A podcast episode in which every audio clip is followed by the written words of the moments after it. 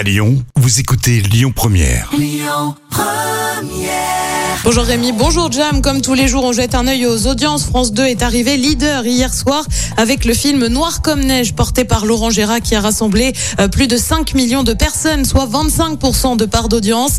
Derrière, on retrouve M6 avec La France, un incroyable talent. TF1 complète le podium avec le retour de la série New Amsterdam.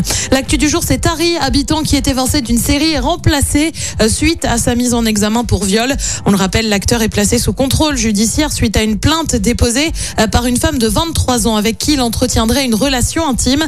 La plainte remonte au mois dernier. Eh bien, Harry, habitant qui était en plein tournage euh, pour une série pour M6, est donc retiré du projet. Euh, Décision prise par la chaîne et les producteurs. C'est Jonathan Zakai qui a notamment joué dans le Bureau des légendes qui va le remplacer. Et puis, she's back. Meghan Markle va donner une interview ce soir aux États-Unis à Hélène de Générès.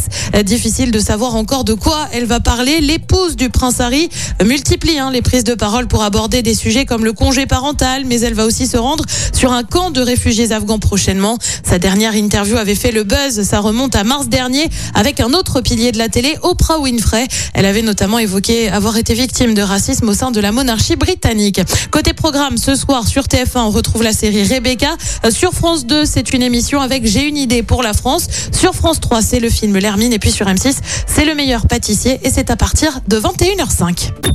Écoutez votre radio Lyon Première en direct sur l'application Lyon Première, lyonpremière.fr et bien sûr à Lyon sur 90.2 FM et en DAB+.